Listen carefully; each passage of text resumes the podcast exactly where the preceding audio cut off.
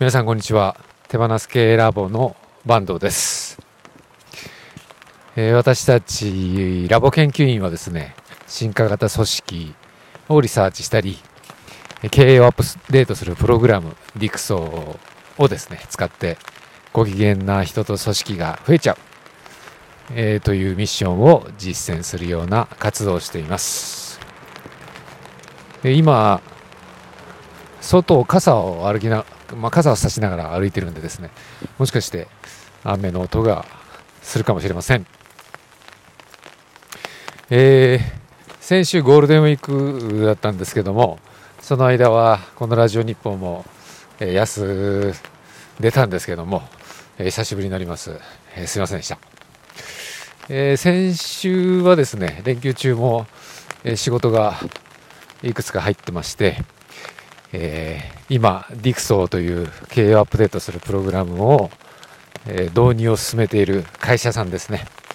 えーその会社が7月から新年度を迎えるんですけどもそこからですねガラッと新しい体制にしていきたいということでそれをどういうふうに進めていくかっていうミーティングですね、えーそれをやったりですね、えーそれをもう半日午後半日ずっとミーティングしてで最後食事に行くとかですね。行って、えそこでもわいわい喋りながら、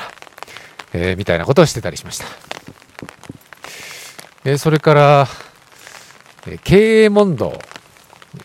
えーたけちゃん武井幸三さんとですね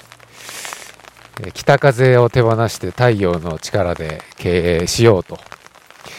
いうテーマで武井幸三の経営問答という、えーコンテンツですね、えー質問にたけちゃんが、えー答えていくというコンテンツを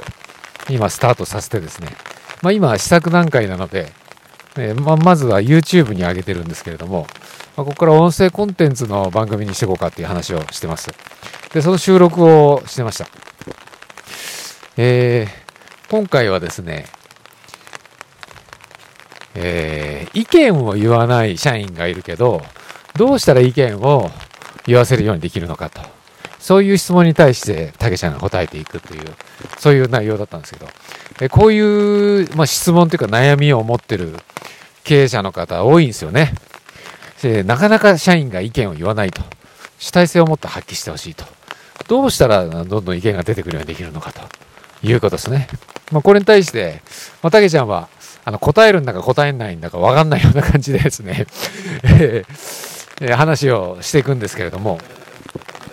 えー意見を言わせるようにしたいっていうことはですね、えー意見を言わないのがダメで、えー言うのが正しいという考え方ですよね。なので、まあ、その時点で、えー分断が、まあ、起きてるという、え考え方をすることと、えそれと、ま意見を言わせるっていうこと自体が、コントロールが働くわけじゃないですか。つまり意見を言わせたいということになると、これは北風スタイルになるわけですね。まあ、気持ちはすごいわかるんですよ。で、それがあのダメだというふうに言ってるわけじゃないんですけども、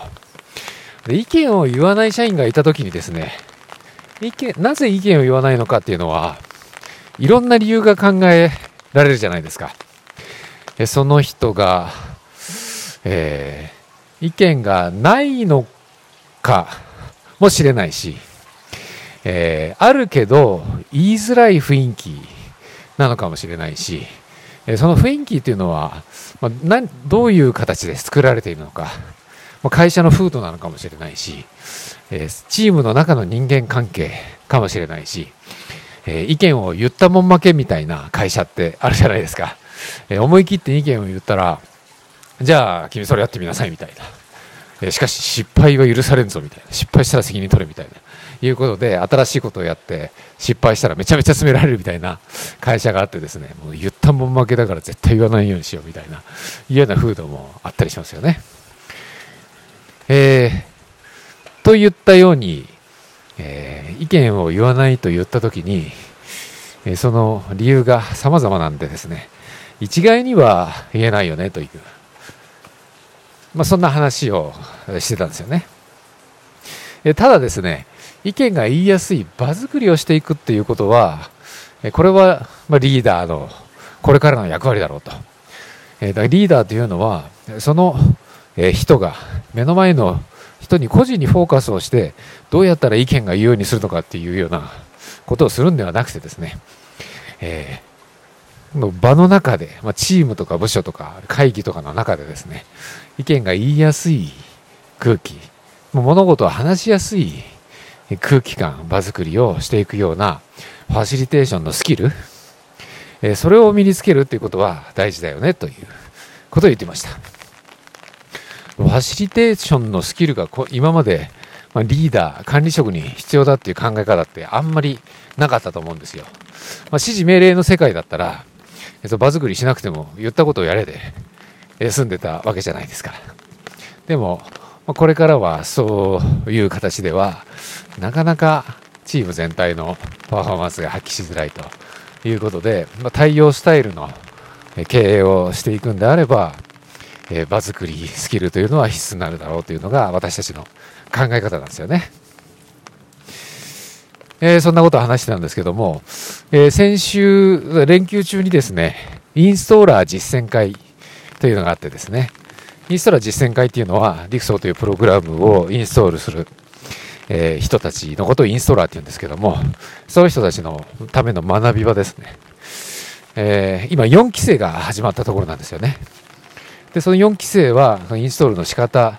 え学学んでいくんですけども、プログラム自体がワークショップ形式なので、ワークショップのファシリテーションをしていくっていうことになるんで、そのファシリテーションスキル、え進行の仕方も学んでいくことになるわけです。まあ、そういう意味で、今回も26人の、え、方たちが参加してるんですけども、朝9時からですね、えー、12時で一旦終わるんですけども、その後、お昼ご飯食べながら、え放課後タイムも1時ぐらいまでやってですね、もうすごい盛り上がってるというか、私本当すごいなと思うんですけど、また、私朝8時、9時 ?9 時に土曜日、まあ土曜日にやってるんですけど、スタートするように間に合わせるのがですね、なかなか辛くてですね、土曜日は目覚ましかけずに寝る、寝たいだけ寝、寝たいという思いがあるんでですね、なのに、本当皆さんにいろんな方がいろんな場所から、もう国内外から参加されてですね、すごい熱量で、え、取り組んでくれてるのが本当素晴らしいと思います。で、そういった方たちがですね、えー、ディクソーの、ね、内容を、まあ、理解を深めてですね、ファシリテーションスキルを身につけて、ディクソーのインストールっていうのを、これから企業にどんどんやっていきたいという方もいれば、自社に導入していきたいという方もいるし、ディクソーのエッセンス、えー、進化型組織、自立分散型組織のあり方ということについてもっと理解を深めたいという、えー、そういうような方もいるしですね、様々な人が関わってます。インストーラー実践会ではですね、インストール、えー、今回初めて4期生として参加される方と、それから今までの1期から3期の中でですね、えー、サポート役で、えー、その今の4期生の人たちのフォローアップをしていくような役割を、え、する人たちも入ってですね、まあ、そういう、えー、OB、OG 的な人たちとの、えー、えー、またいだやり取りもあるんでですね、まあ、そういう中ですごく、なんて言うんですかね、仲良くなっていくんですよね。ワークショップ、まさに今、え、始まったところなんですけれども、え、ディクソーって最初はですね、関係性を作るっていうところが、え、一番最初に始めることなんですよね。え、組織をのデザインしていくっていう前に、関係性を作るっていうのが一番大事で、そこからスタートしないといけないよねっていう考え方なんですよ。でまさにさっき言った意見を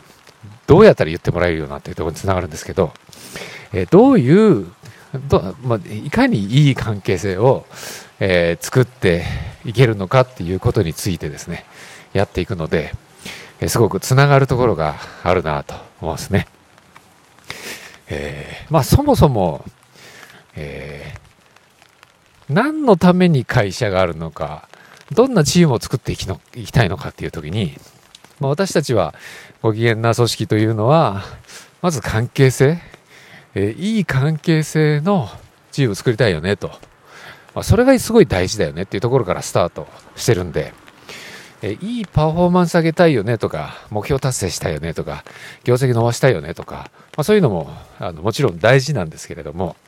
えー、その前に、えー、いい関係性であるっていうことが大事だよねと。いい関係性であることによって結果的に、えー、会社が持続可能性が高くなったり、結果的にパフォーマンスが高かったり、高くなったりするはずだよねという、そういう順番なんですよね。まあ、そういったところを体感しながら、まあ、僕ら学んでるんですけれども、えー、それをですね、いろんな企業が実践してくれるようになるとですね、えー、意見が言いやすい、組織になり、意見が言いたい人は言って、言わない人もいられる。それでも、チームとしてはうまく回っていったり、結果的に会社が、チームが、非常にパフォーマンスがよく続いていくということができるといいよなという、まあ、そういうような考え方をしています。というわけで、非常にインストーラー実践会はめちゃくちゃ楽しいんでですね、また5期は秋にやるんでですね、興味ある方は参加してもらいたいと思います。それと、武井構造の経営問答ですね。えこれも、まあ、一旦週1回、え配信しながらですね、え番組のクオリティを作り込んでいきたいと思ってるんでですね、えそこら辺も皆さんに聞いてもらって、まあ、今 YouTube で上がってるんで見てもらってですね、えフィードバック、ご意見いただけたら嬉しいです。えー、というわけで、えー、今日はですね、私、整髪量が買ったんですけど、それがですね、ムースなんですけど、ホイップクリームみたいにですね、めっちゃ可愛い感じ、生クリームみたいに、もや、もやっていうんですかね、いい感じで出てくる、